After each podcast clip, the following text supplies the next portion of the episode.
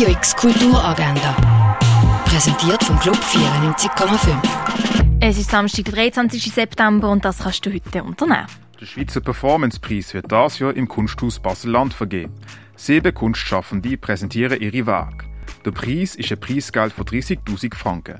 Start der Veranstaltung ist am 11. im Kunsthaus Basel-Land. An einem öffentlichen Workshop über Selbstwirksamkeit mitmachen kannst du mit der Zina Wessen und der Julia Klockhoff. Der Workshop startet am 12. im Theater Roxy. Der Film The Pod Generation spielt in der Zukunft.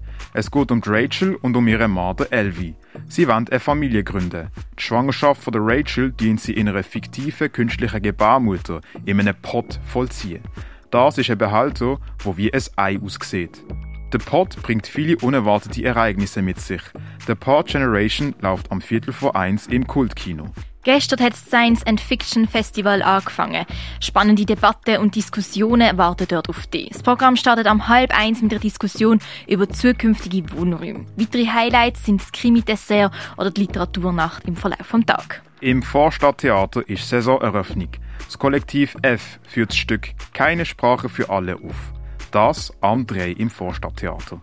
Im Film Laura geht es um den Mord an der Geschäftsfrau Laura Hunt. Der Detektiv Mark McPherson untersucht den Fall. Im Verlauf des Films nimmt sie Fall eine völlig unerwartete Wendung.